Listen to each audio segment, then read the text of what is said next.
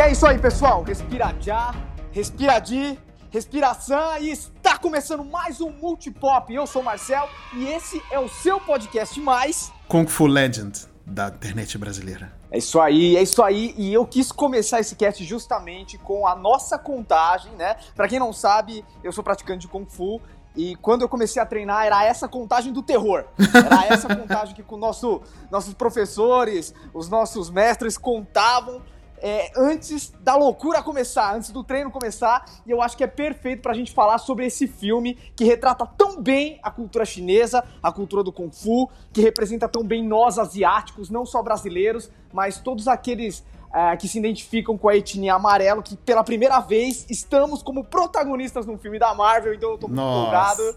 E é hoje, velho. É hoje que a gente vai falar de Shang-Chi, a lenda dos Dez Anéis, conhecido anteriormente como Mestre do Kung Fu. Nossa, muito bom, cara. Dá, olha, eu fico feliz porque dá para sentir a felicidade na, na, na, voz do Marcel de se sentir representado no Sim. cinema. Cara, isso é muito bom. Isso é muito bom. Eu assisti o filme falando, eu toda hora pensava, putz, mas o Marcel vai gostar disso.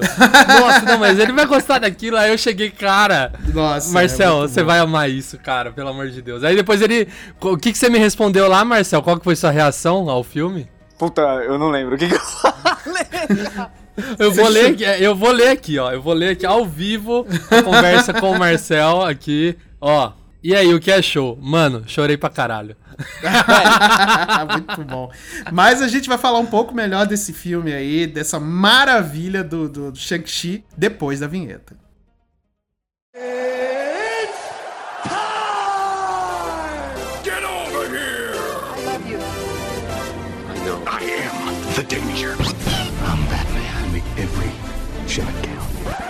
Just roll. Action!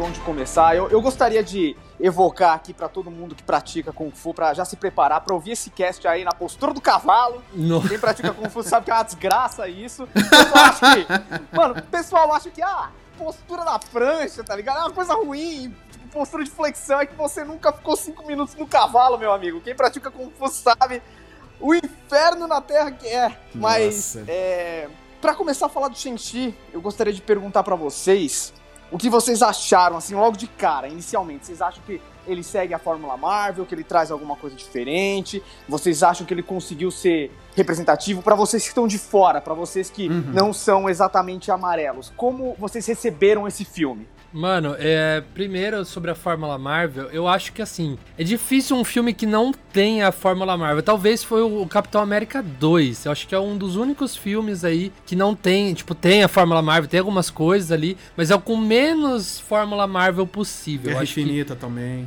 Não, eu acho que ainda Guerra Infinita tem ainda um pouco da fórmula ali, da... Uhum. sempre com piadinha aqui ali. Sim, acho que sim. Capitão América, apesar de ter, ele é mais contido. Capitão América 2, no caso. Sim, sim. Mas sim, é, eu, eu, eu acho que esse filme, ele tem a fórmula Marvel, óbvio, mas ele, ele traz um, um sentimento, assim, de novo. O, tipo, por, por exemplo, quando eu assisti Viúva Negra, que é o filme que inicia, né? No, tipo, é, é o filme. A gente sabe que o, a fase 4 foi iniciada com WandaVision, nas séries e tudo mais. E Viúva Negra é o início, né? O primeiro filme da fase 4. Apesar de vocês, não sei se vocês concordam comigo, mas Homem-Aranha é, Longe de Casa tem mais cara de início de fase 4 do que qualquer outro filme aí.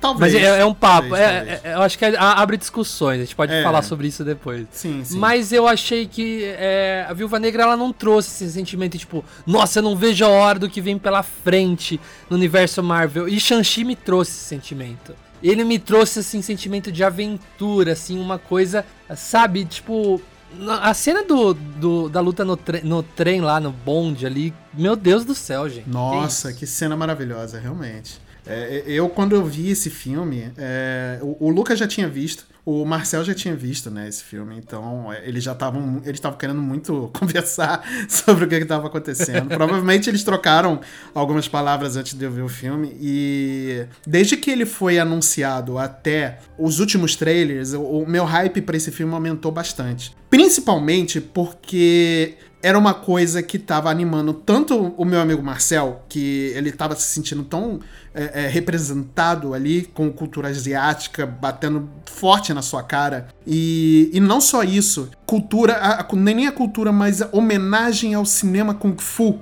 entendeu? Que muitas, muitas pessoas é, é, é, gostam de ver, gostaram de ver quando cresceram, né? E tudo mais. A gente cresceu com, essa, com esse monte de filmes assim, né? E, e são filmes belíssimos, eles têm histórias. Não é simplesmente porradaria, ele tem um, um fundo de história muito bom. Muitos desses filmes, né? E, e o Shang-Chi, ele pega muito para mim eu senti isso, né? Ele pega muito dessa homenagem ao cinema kung fu chinês e traz muito pro e, trans, e transmuta muito isso pro, pro cinema de herói, né? Que se tornou um, um estilo, né? O cinema de herói. E, e casou muito bem. E casou muito bem, realmente. Então eu, fui ver esse filme com coração, com coração alegre e saí de lá saltitante.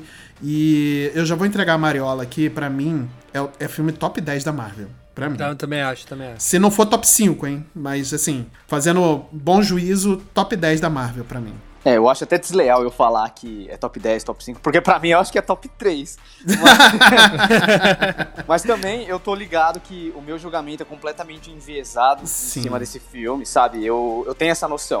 Eu acho que é até engraçado, eu tava comentando com um amigo meu, o Taylor, que é lá do Rio Grande do Sul, que é justamente sobre, sobre isso, né? Que ele é um quadrinista, ele é negro e ele se sente muito feliz quando ele vê o Pantera Negra, quando ele vê o Luke Cage, super-heróis negros serem retratados em live action. Sim. E, e ele tava muito hypado de me ver é, assistindo Shang-Chi pela primeira vez, porque eu entendi como é um negro assistindo Pantera Negra, sabe? Eu acho que é o Shang-Chi ele trouxe isso para mim. Óbvio, eu, eu não sou descendente de chinês, eu sou descendente de japoneses. Mas ainda assim, eu vejo que existe uma comunidade, existe alguma coisa que nos liga, sabe? Uma, uhum. uma cultura, um passado em comum. A gente tem muita história, né? Toda aquela região do, do leste asiático.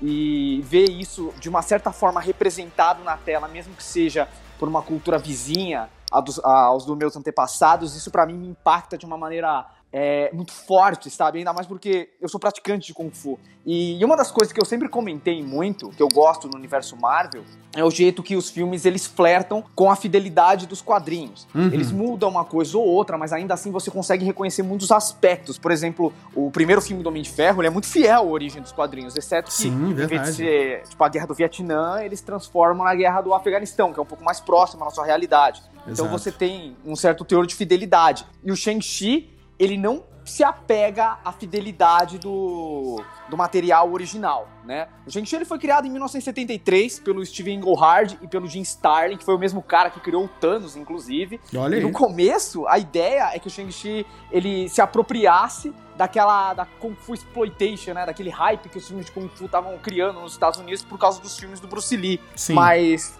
curiosamente, o Shang-Chi no começo ele não era baseado no, no, Bruce Lee, e sim no David Carradine, porque ele estava fazendo muito sucesso na época com, uma, com um seriado chamado Kung Fu. E, sim, eu lembro desse seriado. Eu lembro. É, é, é uma história bem controversa que eu acho que dá um cast só sobre isso, porque o Bruce Lee ficou putaço. Inclusive é um excelente tema pra gente conversar depois. Com certeza. O Bruce Lee ficou pistola, velho, porque ele não foi escolhido para ser o, o protagonista desse seriado. Então o Shang-Chi ele foi inspirado nesse personagem, só depois ele ganha a aparência de Bruce Lee. E apesar de eu gostar muito dessa fase, porque ela é representativa de uma certa forma, ainda assim ela é extremamente racista, tá ligado? Uhum. Tem uma coisa que a gente chama de orientalismo, que é o jeito que o ocidente enxerga a cultura asiática como uma coisa exótica, mística e às vezes até bárbara. E isso hoje em dia é visto como problemático, e nas primeiras revistas do Shang-Chi isso estava lá. Uhum. O filme, ele consegue escapar desse estereótipo e criar uma coisa nova respeitando nós, asiáticos das diásporas, e ainda assim a cultura chinesa como um todo, sabe? Você consegue ver vários elementos da cultura chinesa lá e tal, e eu consigo dizer com uma certa propriedade que provavelmente isso aconteceu porque você tem asiáticos na produção, né, da, da no, no, no, background, produzindo aquela história, uhum. produzindo o filme, o visual, os figurinos, as falas, sabe? E para mim isso foi muito, muito forte, cara, muito forte. Sim. E é um diferencial, né, quando você envolve pessoas que estão diretamente ligadas àquela mensagem que você quer passar, e, ou aquele público que você quer atingir, né, com, com aquele filme. Por exemplo, é, é, no Pantera Negra, era importante que tivesse um diretor negro que tivesse envolvido com, com causas e que ele fosse totalmente voltado para esse para causa né, negra, né, e principalmente por conta da, da, de minorias e pelo que está acontecendo no mundo com o racismo e tudo mais. Era importante importante que tivesse um, um, ator, um diretor negro, né, por trás da, da produção, porque só ele ia entender a mensagem que ia ser passada para o público-alvo. Assim como era importante que tivesse é, que tivessem asiáticos ou descendentes de asiáticos, na, na sua maioria na produção através do, do Shang-Chi, porque só eles vão conseguir não que, que, que, outras pessoas não consigam, mas só eles vão entender de verdade como é que essa mensagem teria que ser passada e como ela vai ser recebida, né, pela comunidade. Sim. Uma coisa que eu acho bem legal que o Ryan Coogler ele trouxe na tanto na série Creed quanto no filme do Pantera Negra é que existem questões ali que são muito inerentes à fala de, por exemplo, pessoas negras que vivem nos Estados Unidos. Então a gente encontra, por exemplo,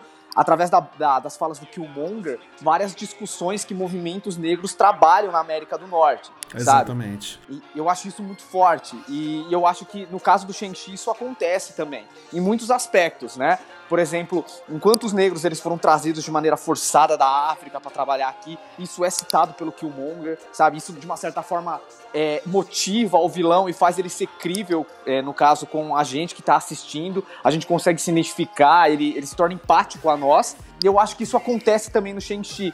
No caso, é abordado a questão da imigração, o Shang-Chi ele foge do pai dele, uhum. mas principalmente, uma das questões mais inerentes a, atualmente, nós que somos asiáticos, que a gente tem que lidar, é a tradição contra a modernidade, né? Que a Ásia é visto como um lugar muito moderno, é, muito tecnológico, e ainda assim tem aquele lance de preservar a nossa cultura, a nossa tradição. É um lugar que você trabalha muito com esse conceito de família, sabe? A família geralmente é o calcanhar de, de Aquiles para nós, asiáticos brasileiros e provavelmente o pessoal que vive na Ásia também. E eu acho que isso é uma coisa interessante. Da mesma forma que o Pantera Negra pega uma questão inerente à cultura negra e faz o vilão ser motivado por isso, aqui no Shang-Chi a gente tem exatamente a mesma coisa. A questão da família sendo transformado na grande questão que move a trama, né? O vilão é o pai do protagonista. Exatamente. Como vocês receberam isso? Vocês gostaram dessa questão do, da família tá ligada à, à trama que move o protagonista? É, como vocês acharam que o Mandarim foi representado? Vocês gostaram deles terem apagado o que fizeram no Homem de Ferro 3 e transformado numa história completamente nova? Cara, eu, eu, eu gostei muito desse, dessa humanidade, assim, né, pro Wen, é, Wen Wu, o nome dele, né? É o Wen Wu. Wen Wu, Wen né? Wu. Então eu gostei dessa humanidade que deram para ele, assim. Ele até zoa o, o negócio do, do mandarim, né? Eu até, até, até, queria perguntar, porque eu achei que ele ia zoar falando que é o nome de um idioma, né? Daí ele falou que é o nome de um frango. Isso. Uma comida. eu, eu, eu, aí eu queria saber mesmo. É, é, eu, eu, nunca ouvi falar de frango mandarim. Mas se você for ver, mano, é muito, é muito racista o, o, o nome mandarim. Porque você tá, tipo, é meio que, meio que chamar um vilão de Xing Ling, sabe? Exatamente. Ah, tá aí, é o Xing Ling. Mano, é muito errado, tá ligado? Então, é. graças a Deus a Marvel não chamou o Enwu de mandarim. Ah, Sim, eu sou o verdadeiro verdade. mandarim. E fez essa piada, achei genial. Mas eu gostei da humanidade que deram pra ele, porque ele tinha tudo para ser aquele líder de facção sem coração que é. quer que se foda o filho e é isso. isso. Maldade é, por maldade, tudo, né? É, dinheiro é tudo, família é nada. E ali, é, tipo, eu tava achando que ele era esse tipo de vilão. Até ali, a hora que ele que ele traz o filho para ele ali no uhum. leva pro, pro, palácio dele lá, não sei se se chama palácio, né, a, a fortaleza dele ali. Sim, sim. E tipo se começa a entender o lado dele, você vê que o cara tipo, pô, ele, ele abdicou de tudo em prol de viver com a, aquela esposa dele, uhum. né? Então a gente vê o flashback, a gente vê ali que é, por exemplo, o, o Shang-Chi, ele poderia ser um tipo daquele personagem que não teria, tipo, matado. Ele, ah, é, eu não sou um assassino, ia fugir. Mas é, daí a gente entende que ele fugiu justamente que ele matou. E é a culpa do cara, tá ligado? Então, mano, eu achei genial essa construção, genial. O único meu problema para mim foi ter matado ele, cara. Eu acho que ele poderia segurar aí num, numa sequência ou um outro projeto da Marvel, porque eu, eu, gostei demais. Olha, é a tradição, tradição da Marvel de matar vilões muito bons, né? É, é... cara, eu não aguento mais isso, velho. Não, a gente, Marvel gente, mata relaxa. todo mundo. Relaxa, relaxa. Já tem Shenlong, só falta as esferas do dragão, cara. É verdade. é verdade. tem câmera Nossa, só falta, só falta aparecer o Goku lá. Eu acho que a gente já tem um bom representante de Goku. Já. Oh, e falando em Goku, ele passa a maior parte do filme usando uma jaqueta que é muito parecida com uma jaqueta do AliExpress do Dragon Ball, viu? Olha aí. Uma jaqueta muito bonita, para falar a verdade. Uma, é, bonita, referências né? que eu sei que estão no filme é os pôsteres que ele curte que estão no quarto dele. E entre é eles, é o Confusão que é um filmaço de comédia. Confusão é muito bom, cara. É muito bom esse filme. Nossa Inclusive, senhora. um dos atores que faz o Confusão, que é o Tio Lin, ele é realmente o mestre de Hunka, que é um estilo de Kung Fu que mais pra frente a gente vai falar dele, porque os 10 anéis do Shang-Chi saíram desse estilo, né? Caramba, que maneiro. E, e no caso ele vem direto pro Brasil, cara, porque a gente tem esse estilo difundido aqui e ele vem falar sobre o estilo, vem trocar uma ideia aí com os discípulos, dos discípulos dele. Então o Tchutchulin sempre tá aqui, cara. Caraca, tá que maneiro, que legal, cara, que, que bacana. É, eu, eu gosto eu gosto muito, assim, do, do resultado que foi o filme. E aí o que eu gosto bastante é principalmente da relação do Shang-Chi, né, com a, a sua a grande amiga, né? Nossa, que é uma comediante, verdade. a Kawa Finka, cara. Ela ela manda muito bem nesse papel. Eu assim, adoro ela... ela, cara. Eu, eu assim, vou, vou, eu vou confidencializar com vocês. Eu, eu acho ela uma, tipo, uma das atrizes mais bonitas da Marvel. Assim, eu sempre achei a Alcafina muito linda. É, e, e, e, engraçada pra caramba. Ok, ela é engraçada pra caramba. E é, eu não, não, não, costumo falar muito assim sobre a beleza, né, da, da, pessoa, porque eu acho que a gente não mede muito a pessoa não, pela, sim, pela sua eu, beleza, né? Eu, não, só, isso é coisa minha, isso é coisa minha. Eu entendo que realmente ela pode, ela chama atenção realmente, né? Mas digo o seguinte, ela, ela, ela, ela é tão boa atriz, e não só boa comediante, ela é boa atriz, porque ela tem um momento dentro do filme que é um momento de tensão que ela consegue transmitir isso, sem precisar ser, é, fazer o recurso da piada. Não é que o filme exija uma atuação digna de Oscar, nem nada disso, entendeu? Não é o filme para isso, mas ela consegue transmitir esse, esse momento sem, sem precisar usar o recurso da piada, né? E que eu acho muito bom, porque tem atores que acabam quebrando muito o clima daquela cena por conta de uma piadinha fora da hora, sabe? Tipo, a gente ri na hora, fica engraçado, fica, mas aí depois a gente pensa e fala, cara, não poderia, poderia ter sido diferente, né? Ela tem o e, time, né? exato, ela tem um time, o diretor. Isso é muito mão de diretor também, né? Obviamente, não é só. É, a gente não coloca só a, a grandeza no, no, na mão dela. Óbvio que tem a mão dela também, né? Porque ela, ela é uma artista de mão cheia. Mas é, isso é, é muito timing dela e o, a mão do diretor na hora de, de fazer a cena, né? De pedir exatamente aquilo que, que, que a cena precisa, né? E, a e, ela, e ela, é rapper também, né? Alcafia. É, exatamente. Então, ela, assim, ela é muito talentosa, Hotel né? Califórnia, é... gente. Eu, eu, o, o, o, Hotel Califórnia tá, tá até hoje. Já vai fazer acho que umas duas, três semanas que eu assisti o filme. Tá na minha cabeça até hoje. É verdade. Hotel é verdade. Califórnia. A Aquafina, ela brilhou muito naquele filme Asiáticos Podres de Rico que saiu. Ela já se destacou dentro daquele, que foi o primeiro filme protagoniz, é, filme hollywoodiano protagonizado por asiáticos em muito tempo em Hollywood. Ela tá nesse longa também, ela brilha lá e, e justamente por causa da carreira como rapper dela e também como comediante, sabe? É verdade, que é uma coisa é que é, eu acho que a Aquafina é uma, é uma personagem muito importante no protagonismo asiático atual, porque justamente ela chegou onde ela está,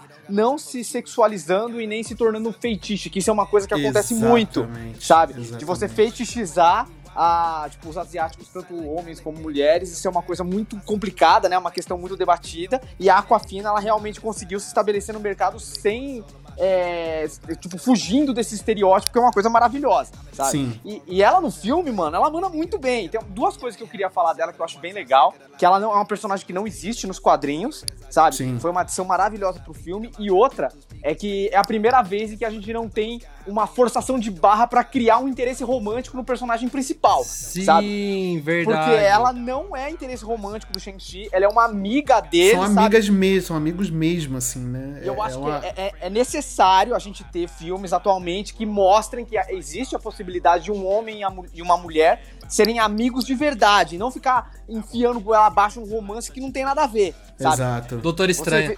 Doutor Estranho, mano, a lista é gigante, tá ligado? De romance que não deveriam estar tá lá. Vamos falar, por exemplo, da, da Rachel no Batman Begins, que eu não engulo aquilo até hoje, cara. Nossa, é verdade. Não tem né? a menor necessidade. Rose Tico em Star Wars Os Últimos Jedi e o fim ali. Nada a ver, Nossa. mano. Mano, Mas, ó, é... fal falando da Rose, a, a, a Alcafina e a Kelly Mary, Mary Train, né, que é a Rose lá do Star Wars, elas estrelaram aí recentemente o Raya, né, também. Que a Alcafina era o dragão, dublava o dragão. Sim, e você consegue, você consegue ver as feições da Aquafina no dragão. Sim, sim, sim. É muito bom, né? Cara, e eu acho isso bem legal, justamente porque ela é protagonista numa das cenas que discute esse lance da tradicionalidade e da modernidade. Quando a avó lá chega e fala, ah, e quando é que vocês vão casar? Daí o Shang fala, não, a gente é, a gente é só amigo, sabe? É que tem essa, é, é meio que uma quebra de estereótipo, eu achei isso muito legal, muito bem colocado no filme, sabe? Ainda mais porque novamente evoca aquelas questões familiares que o, que o filme gira em torno retorno. Sim. Tipo, a gente não pode falar que o Shang-Chi não tem romance. Existe uma história de amor ali. Mas não é como protagonista. Novamente, é com o vilão. É justamente uma história de amor que faz o vilão fazer o que faz, né? A dificuldade dele de aceitar o luto, de seguir em frente e como isso destrói a relação de amor que ele tem ao redor dele, que é com os filhos. Exato. Então eu acho isso muito louco, cara. Como eles pegaram e subverteram justamente o romance no filme para transformar na motivação do vilão que é uma coisa que, por exemplo, nos quadrinhos isso não existe, né? Na verdade, o, o Zenzu, o pai do Shang-Chi nos quadrinhos, é muito diferente. Ele, no começo, ele era o Fu Manchu, que ele era um personagem clássico da literatura pulp, que a Marvel adquiriu os direitos e aí eles colocaram ele na trama do Shang-Chi. Depois que a Marvel perdeu os direitos desse personagem, eles transformaram ele aí sim no Zenzu e que acaba tendo um background diferente, inclusive é o personagem que aparece nas histórias do Shang-Chi atualmente. E aí no filme não é nenhum nem outro, eles pegaram o Wen Wu, que lembra o Zenzu, mas também evoca um pouco do Mandarim, que é um vilão característico do Homem de Ferro. Sim. E graças a Deus eles aproveitaram pouquíssima coisa, porque além dele ser estereotipado, velho, a origem dele é uma zona, que você não tem uma ideia. Zona, né? e, e eu, eu gostei muito, assim. É, eles deram um ponto para mim, eles deram um ponto final sobre o maior problema que tem na Marvel para mim hoje, que é exatamente o, o, o, mandarim. Eu não estou falando do Wengu, eu estou falando do mandarim do Ben Kingsley, o, o Trevor Slater, né? E foi, foi uma tremenda de uma surpresa para mim quando ele apareceu em cena. Genial, cara. Eu, eu gostei de co colocaram ele lá. Foi, foi genial a forma como colocaram, a forma como trabalharam ele e a forma que deram, pelo menos é, é o que eu entendi, o fim nele nessa, nessa, nesse mundo Marvel, entendeu? Tipo, acabou, não tem, não existe mais esse cara, o mandarim. O que existe é o Wen Wu, entendeu? E, e, quer dizer, existia, né? A gente também não sabe, né? Porque de repente pode ser que ele tenha sobrevivido, né? Tomara. É, exatamente, a gente não sabe, né? E para mim foi ótimo isso, assim, deu um ponto final no maior problema que para mim existia na Marvel, que é esse tremendo desperdício de um personagem que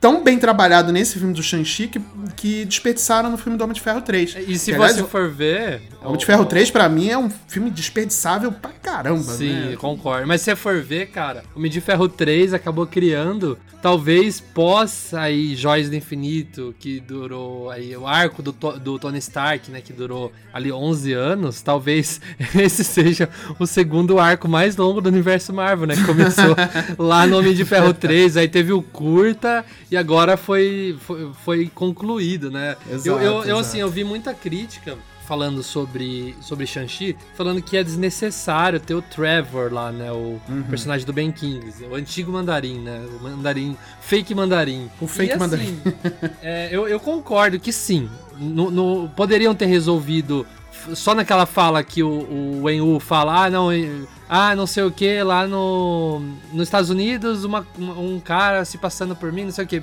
Pronto. Uhum. Beleza, eu concordo, mas em termos narrativos para o universo Marvel eu achei necessário, inclusive eu achei legal, ele trouxe leveza pro filme. Ele, ele tem. Ele, tipo, ele tava lá para ser o alívio cômico, lógico. Uhum. Mas eu, eu, eu, achei, tipo, interessante a abordagem dele. Eu achei uma abordagem leve, uma, uma abordagem soft, assim, sabe? Que é gostoso de assistir. Uhum. Principalmente que ele foi lá. É, eu vi muita gente falando que ele não devia ter ficado até o fim, mas eu, eu achei legal. Eu não gostei, cara. Eu acho que Você poderia. Não, não, eu acho que esse é o ponto fraco do filme. Poderiam ter resolvido a aparição dele só quando eles se encontram lá no na, na, naquele porão onde ele tá preso, e é isso aí, sabe? Eu acho que Sim. ele não precisava ter levado a piada mais pra frente, eu acho que ele tá sobrando no filme, ele não precisava. A trama não pedia outro alívio cômico além da Aquafina, eu acho que realmente ele perde a função, sabe? E, e, eu acho o personagem dele, ele faz um tipo de humor que eu não achei graça. Uhum. Eu fiquei mais constrangido. Sabe quando você tem vergonha alheia? Sim. De um ator do nível do Ben Kingsley fazendo umas piadas que não tem pé nem cabeça? Sim. Então, eu acho que, beleza, tomara que o, o, personagem ele não seja retomado mais pra frente. Porque para mim, a piada perdeu um pouco a graça, tá ligado? Mas, não, beleza, total, não total. É uma, não é uma coisa que estraga o filme. Mas acho que não tem nem muito a ver com a trama eu acho que é uma coisa que eu tenho ouvido bastante de muitos amigos meus. E eu sou fã da Marvel, cara. Qualquer coisa que eles lançam, no, tipo, em primeira instância eu festejo e tal, pra mim é tudo maravilhoso. Mas tem certas coisas que realmente começaram a me incomodar. E uma delas é essa tendência a enfiar piadinha onde não precisa em determinados uhum. momentos. Sim. Tipo, e o Ben Kingsley, ele faz isso naquela cena que é meio dramática, que tá os kaiju brigando lá no final, tal, não sei o quê. E aí, tipo, tem a piadinha do, do bichinho cheirando todo mundo e ele fingindo que tá morto. Tipo, não precisava aquela piada ali, sabe? Não, é uma coisa que é desnecessária, realmente. É, é uma coisa desnecessária e, tipo, é, é, aquela, é aquela coisa que não precisava estar tá no filme, tá lá, mas não precisava, que não era uma coisa importante pra trama do filme continuar, sabe? Não, verdade. Frente, agora, agora, falando, eu lembrei dessa cena e eu até tava falando pra Karen, talvez pro arco do Trevor, se ele tivesse morrido ali, seria bem chocante pra gente até. Falar, putz, até ele morreu, cara. Então acho que perder a chance de ter matado ele, assim, de uma maneira bonita até. Você falar, nossa, velho, caralho. Pois Porque é. ali começaram a morrer gente que a gente não tava tão apegado que a gente fica, ah, tá bom, né? Teria sido melhor, cara. Teria sido é, melhor. Eu acho Olha, que seria melhor. É. Sinceramente, Luca, eu acho que não deveria nem ter arco do Trevor, mas beleza. mas já que teve, né? É, velho. Já que já, teve. Já que teve que matasse ele ali. Pois é, pois é. é. Pessoal, queria fazer uma pergunta para vocês em relação novamente ao vilão, porque nos quadrinhos, o Mandarim, ele tem 10 anéis, né? Como eu falei, é uma zona do cacete essa história aí da, da origem dele. Só que ele achou numa nave espacial de uma raça que é a mesma do Fim Fonfon, que é tipo um dragão que tem no Eu tô ligado no Fim Fonfon, ele, ele apareceu no, como vilão no Marvel Ultimate Alliance 1 ou 2, se não me engano. Exatamente, não, não, é o 1, exatamente, ele aparece. Então, ele, ele não é um dragão mitológico, ele é de uma raça alienígena de dragões que energizavam a nave dele com os anéis e cada um desses anéis tem uma alma de um guerreiro notável aprisionado para energizar lá a nave dele. A questão é, não foi feito isso, porque isso ia remeter demais às joias do infinito. Então eles alteraram os anéis para não eles terem uma função própria como é nos quadrinhos e também transformaram eles em argolas, né? No, no caso que ficam no pulso do do Wenwu. E no caso dessas argolas, elas fazem referência ao estilo de Kung Fu que ele pratica. Porque para quem curte Kung Fu tal, consegue perceber que cada personagem meio que tem um estilo próprio, sabe? Por exemplo, aquele povo lá de Taolu, que é a mãe do Shang-Chi faz parte, eles lutam Bagua, que é um estilo muito próximo a, ao que foi visto na lenda de Eng, né? Os dobradores de ar têm aqueles movimentos inspirados no Bagua também. Nossa, super lindo, cara. Aquilo foi muito lindo. Já o Wenwu, ele tem um estilo dele baseado no Hunka, que também é conhecido como o estilo do tigre, que ele é mais pesado, tá ligado? Ele é um estilo característico do sul da China. Então mais é agressivo, né? É, ele é pesado, ele é baseado em força, sabe? E uma das coisas que eles usam para mostrar essa força é justamente fazer as formas, os catis, usando algum tipo de peso. E esses pesos são aquelas argolas que eles usam no bra que ele usa no braço, entendeu? Uhum. Então, por exemplo, se você assistiu um filme de Kung Fu que é muito bom e que o diretor falou que assistiu para se inspirar no formato dos Dez Anéis,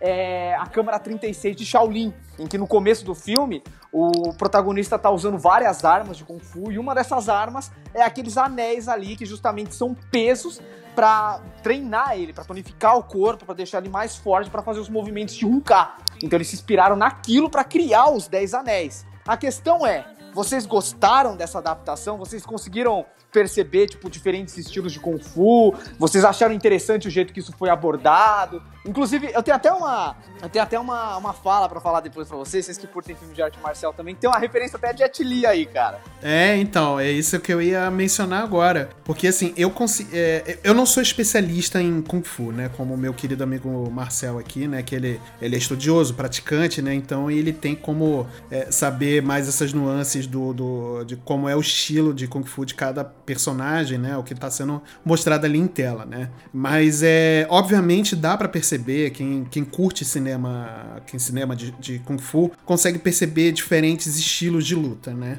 E, e isso não é só pro Kung Fu, é também pro, pro, é, pros estilos de luta japoneses, né? Todos os estilos de luta têm um, um, um seu estilo próprio dentro, de, dentro do, da luta, né? Por exemplo, eu consegui ver que o Shang-Chi, quando, por exemplo, naquela cena do, do, do, do, do ônibus, né? Que aliás é uma cena maravilhosa, acho que a gente poderia se estender um pouco aí para conversar sobre ela, que é uma cena espetacular, né? É, nessa cena, para mim, o, o Shang-Chi, né? Ele parece que ele tá lutando um, ele tá lutando um estilo de Kung Fu mais parecido com o Jet Kune Do, né? Do, do, do, do Jet Li, né? Do, do Bruce Lee, uma coisa mais ágil, mais mais ágil, né? Eu acho que, acho que essa é a palavra mais é, mais fácil que eu posso traduzir, né? E é o que aparenta para mim. E depois ele vai se adaptando conforme o, o, o, os inimigos vão aparecendo, né? Dentro do, da trama do filme e tudo mais. Ele vai se adaptando, ele vai soltando seus estilos e tudo mais. Que eu acho que ele é um. Como ele aprende com Fu desde pequeno, né? Então ele deve ter aprendido tanto o estilo da mãe quanto do pai, né? E aí acabou que ele desenvolveu o próprio estilo, né? E ele, para mim, parece muito isso, né? É, por isso que eu acho que esse filme é uma grande homenagem homenagem ao cinema é, de, de, de, Kung Fu, né? Porque ele mostra várias nuances desse, desse cinema, né? Dessas artes marciais, né? Principalmente dentro da sétima arte, né? Do, do cinema, né? É, é, é pelo menos foi a, a, forma que eu vi, né? É, não sei se vocês concordam, não sei se, se, se eu tô falando besteira também.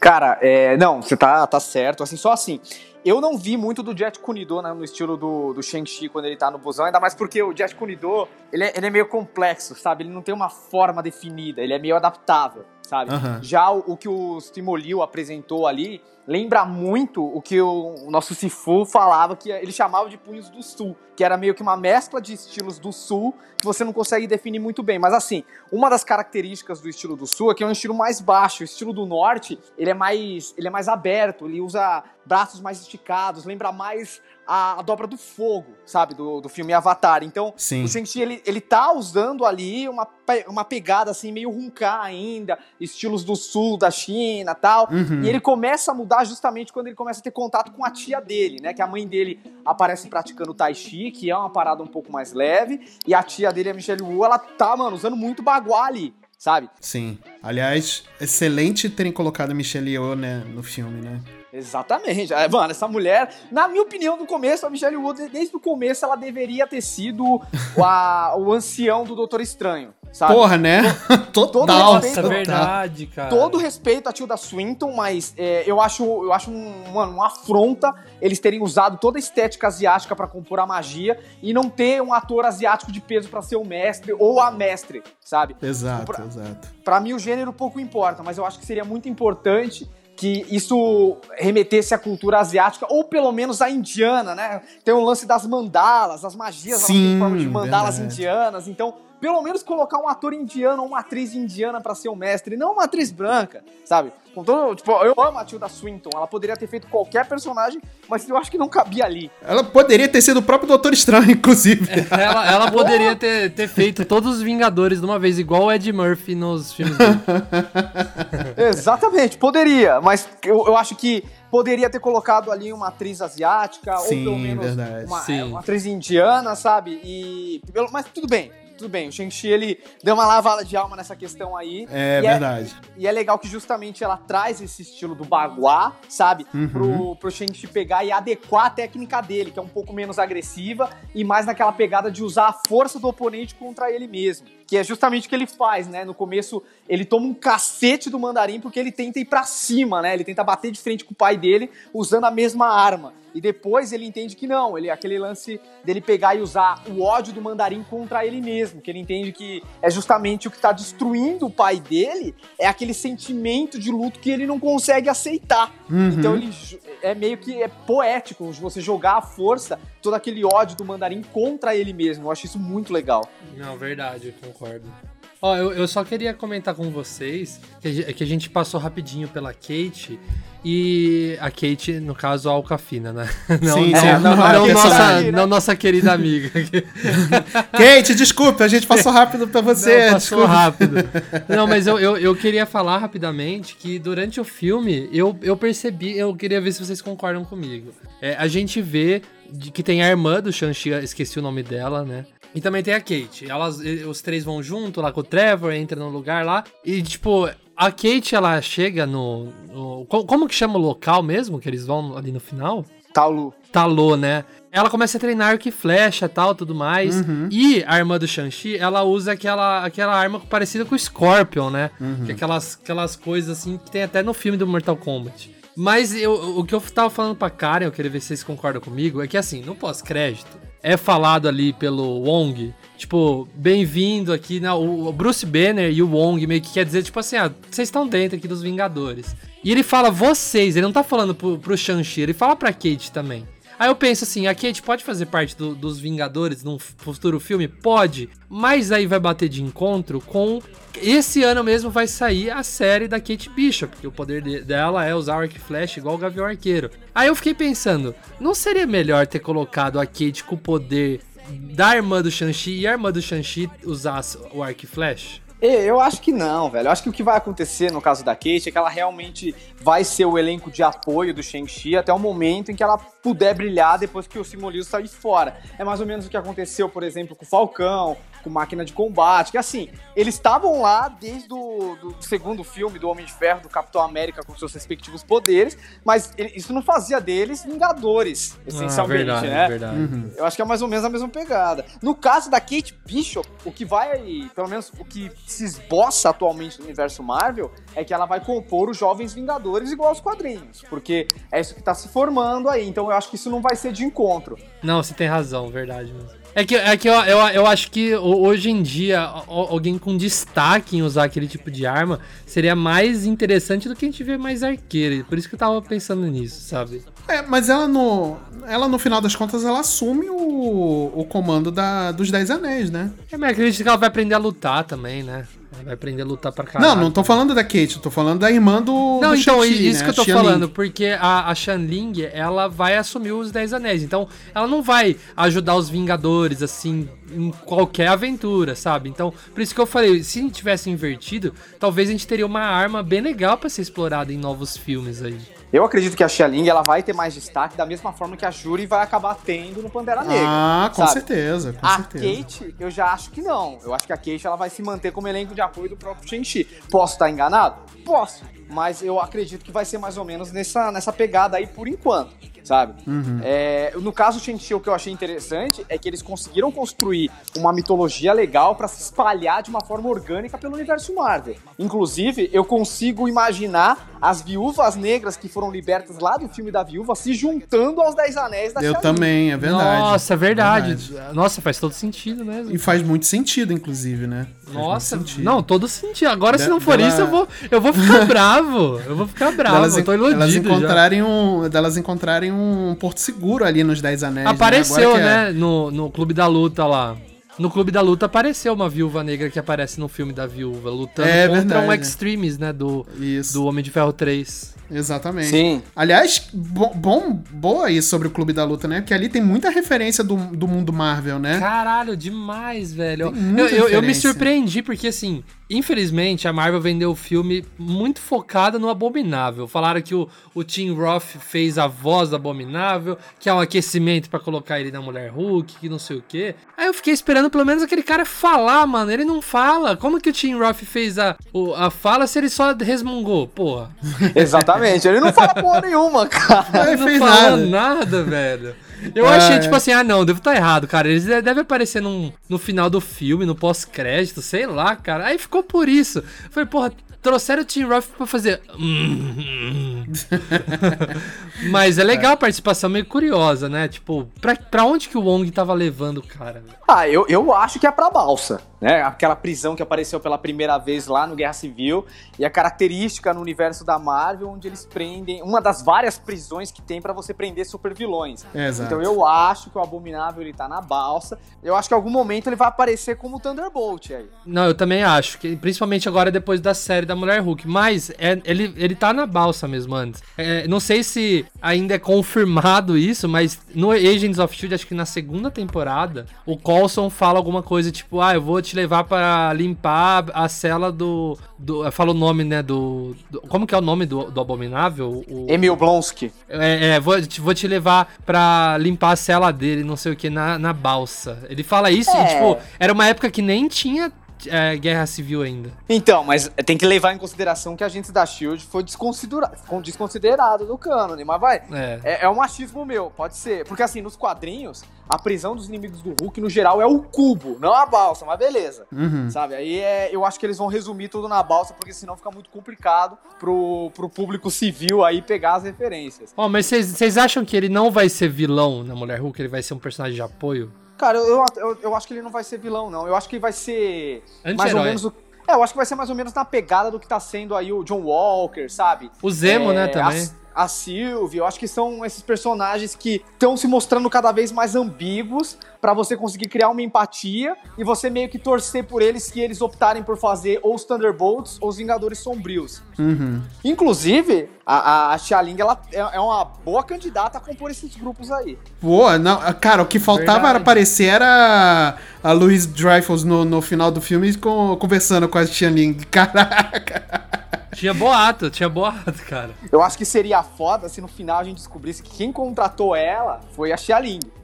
É, é verdade, poderia ser maneiro. cara, legal. O que faz sentido, de certa forma, também. Não, não é uma coisa totalmente impossível, né?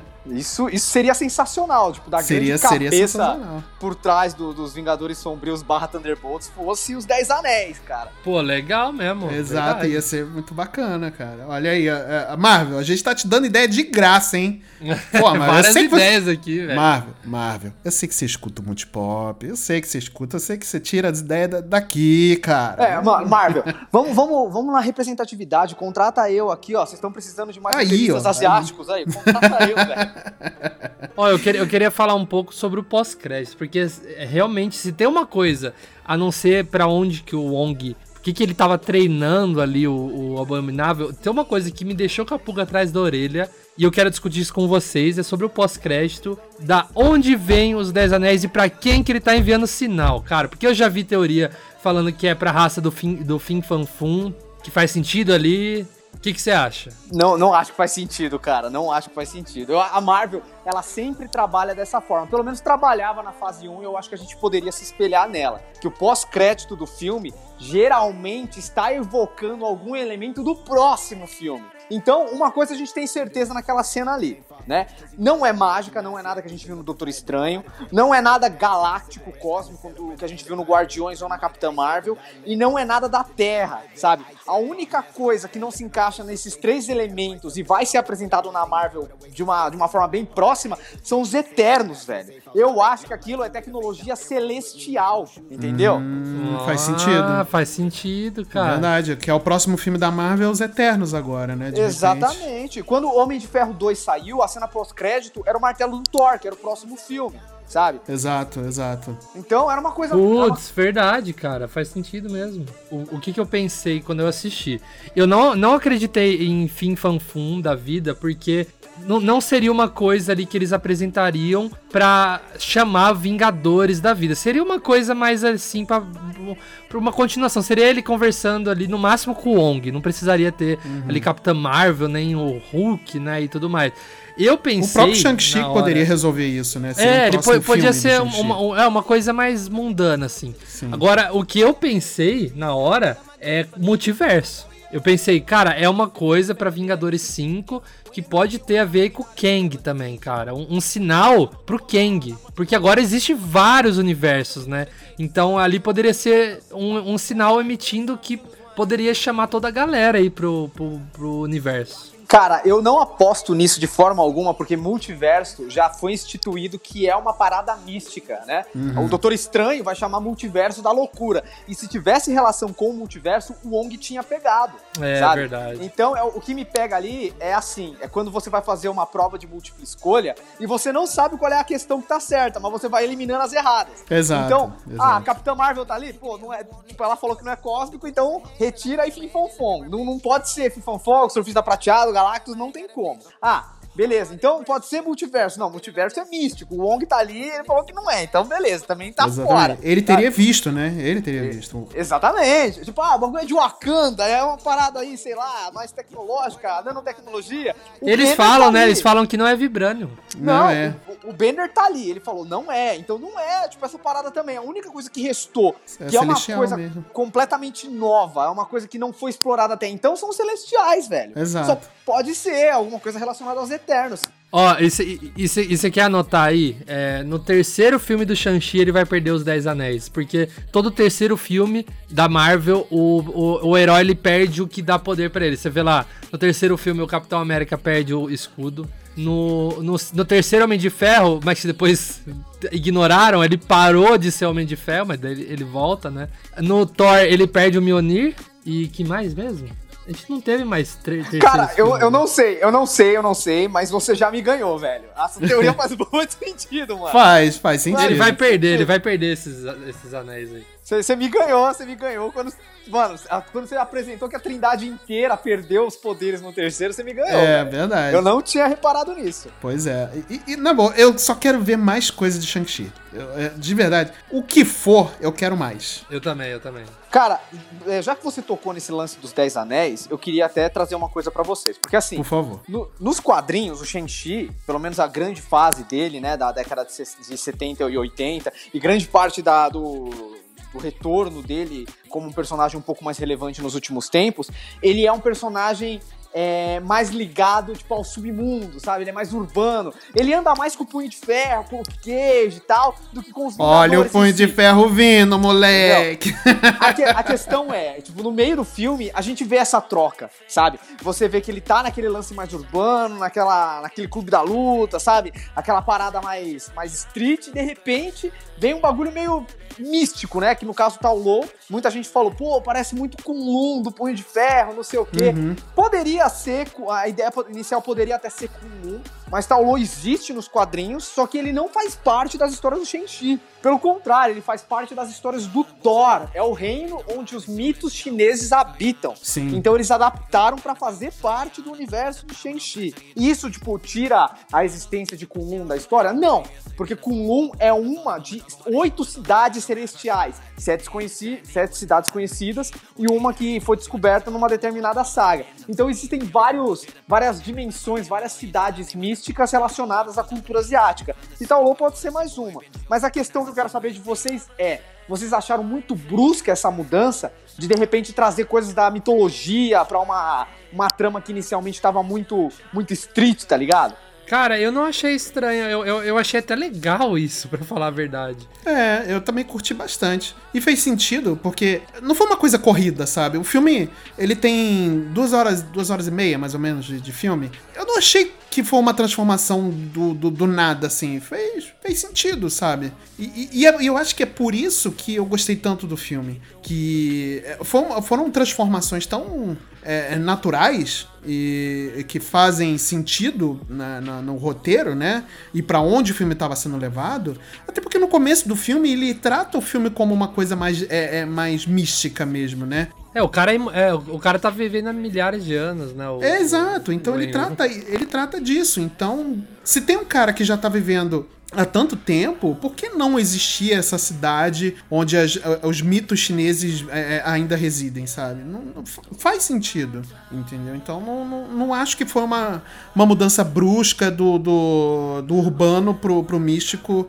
nem místico, né? Pro lendário, assim, né? Pra, é, do nada, sabe? Não foi uma coisa tipo, jogaram na tela e acabou, entendeu? Acho que foi, fez bastante sentido até. Eu só queria é, dividir uma coisa com vocês porque não só pratico Kung Fu, mas como também faço parte de um grupo que faz dança do dragão e do leão tradicionais da China, né? Inclusive a gente foi pro Canadá se apresentar lá tal. Então eu tenho muita proximidade com esse mito do dragão e do leão chinês. Uhum. E ver aquilo sendo transformado em uma, uma criatura mística real e palpável, aquilo me levou às lágrimas, velho. Porque, velho, o, o, o que me fez mergulhar de cabeça no Kung Fu foi justamente a minha equipe de dança do Dragão e do Leão. Uhum. Se eu não tivesse conhecido ele, se eu não tivesse sido convidado a participar disso, eu acho que eu não ficaria tão entusiasmado com o Fu do jeito que eu fiquei, não teria mergulhado tanto na cultura. Tanto que, velho, são amigos que a gente, no, no caso, o grupo chama Lunziga, que quer dizer literalmente família do dragão. Então eu tenho eles como uma família. Caramba, então, ver, que maneiro. Que maneiro. esse elemento que, tipo, ligou a gente, ganhando vida, tipo, carne e osso, lutando na tela num filme da Marvel, cara cara, aquilo mexeu comigo de uma forma inacreditável. Espero que eles estejam ouvindo isso agora. Nossa, tomara. Olha, um abraço aí pra essa galera. Espero que vocês estejam ouvindo. E, sério, eu, eu, eu fico. De verdade, Marcel, eu, eu, eu, gosto. Você sabe que eu gosto muito de você, né, cara? Do, do, do Luca também, cara. Eu gosto muito de você. Mas... menos de mim, né? Você gosta não, menos. Não, não, não. Você tá fazendo diferença. Você tá fazendo diferença. Não, eu amo os dois, cara. Eu amo muito os dois. Mas, cara, só ver o, o Marcel empolgado com essas coisas, cara, me deixa muito feliz. De verdade. Porque é o que eu sempre falo, e eu já, já falei isso em outros, em outros casts, e que a gente falou sobre heróis brancos, que a gente se sente representado o tempo todo na, na, na, cultura pop. Seja na música, seja no, no cinema, seja no quadrinho, seja nas séries, porque é, é, sempre o personagem branco, hétero, cisgênero é o cara que tá lá no, como papel picão, entendeu? É o cara principal do filme. E é o cara, não é, e nem é uma mulher. Isso aí tá mudando, entendeu? E, e é uma dança muito bem-vinda. E ver quando uma cultura que às vezes é tão mar marginalizada, né? Que é a, a cultura do, do, asiática, a cultura kung fu. Não, não só a kung fu, mas a asiática como um todo, né? Que a gente às vezes minimiza tanto e que a gente é, é, não entende como, como aquela cultura existe, como eles se tratam e tudo mais. E ver ganhando tela e, e, muitas pessoas, milhares e centenas de milhares de pessoas, se sentindo representadas naquele duas horas e meia de filme, é, é, é lindo de se ver, é emocionante. Entendeu? Então, por isso que eu fico muito feliz quando o Marcel traz essas, esses relatos, porque é, é, eu vejo, eu consigo ouvir a felicidade na voz dele, e isso me deixa muito feliz, sabe? É, mano, eu acho muito legal a fala que você trouxe, Marcelo, porque é o seguinte o Corvo e o Liu Kang no Mortal Kombat. Esses são os únicos dois personagens que faziam eu me sentir representado quando eu era criança, sabe? Uhum. Por todas a, todos os filmes que a gente viu durante a década de 80 e 90 que eu tive a oportunidade de assistir, era só o Corvo e o Liu Kang do Mortal Kombat que eu olhava e me sentia representado, que eram protagonistas asiáticos fortes, que não eram estereotipados, que não eram é, alívio cômico. Então, eu fico muito feliz de saber que hoje em dia se, tipo, as, o, as crianças asiáticas que vão crescer e assistir os filmes da Marvel, elas vão poder se sentir representadas de uma forma que eu nunca senti. Elas vão poder ver um herói que parece com elas, não só o Shang-Chi, mas também como a irmã dele, como a Kate, vários outros personagens que estão ali. Eles vão conseguir enxergar esses personagens nos Vingadores, cara, que não é uma coisa Nossa, pequena. Isso é sabe? é muito bom, né? Isso é muito bom. Então, eu fico muito feliz que isso vá acontecer com essa nova geração. Eu desejo muita sorte, porque eu também vou estar aqui acompanhando e torcendo por esse personagem. E eu acho que ele não poderia ter vindo um momento melhor, que é num ano em que, nós, asiáticos, estamos sendo atribuída, atribuída a gente a culpa da Covid, sabe? Sim. Então, depois sendo de tantos... achincalhados por conta de preconceito burro. Sim. É isso. Então, eu acho que depois de, de tanta dor que esse vírus causou, sabe? É, de tanta dor que as pessoas desinformadas é, cegas por notícias falsas causaram a comunidade asiática também nos culpando por isso. Eu acho que esse filme vem para lavar a alma e, e dar um, um, up no nosso orgulho, sabe? Lembrar que nós também somos Vingadores. E é assim que eu gostaria de encerrar esse cast aí. Eu espero que vocês tenham gostado. Agradeço muito aos meus amigos do Multipop por ter deixado eu apresentar esse, esse cast desse filme que para mim foi tão importante.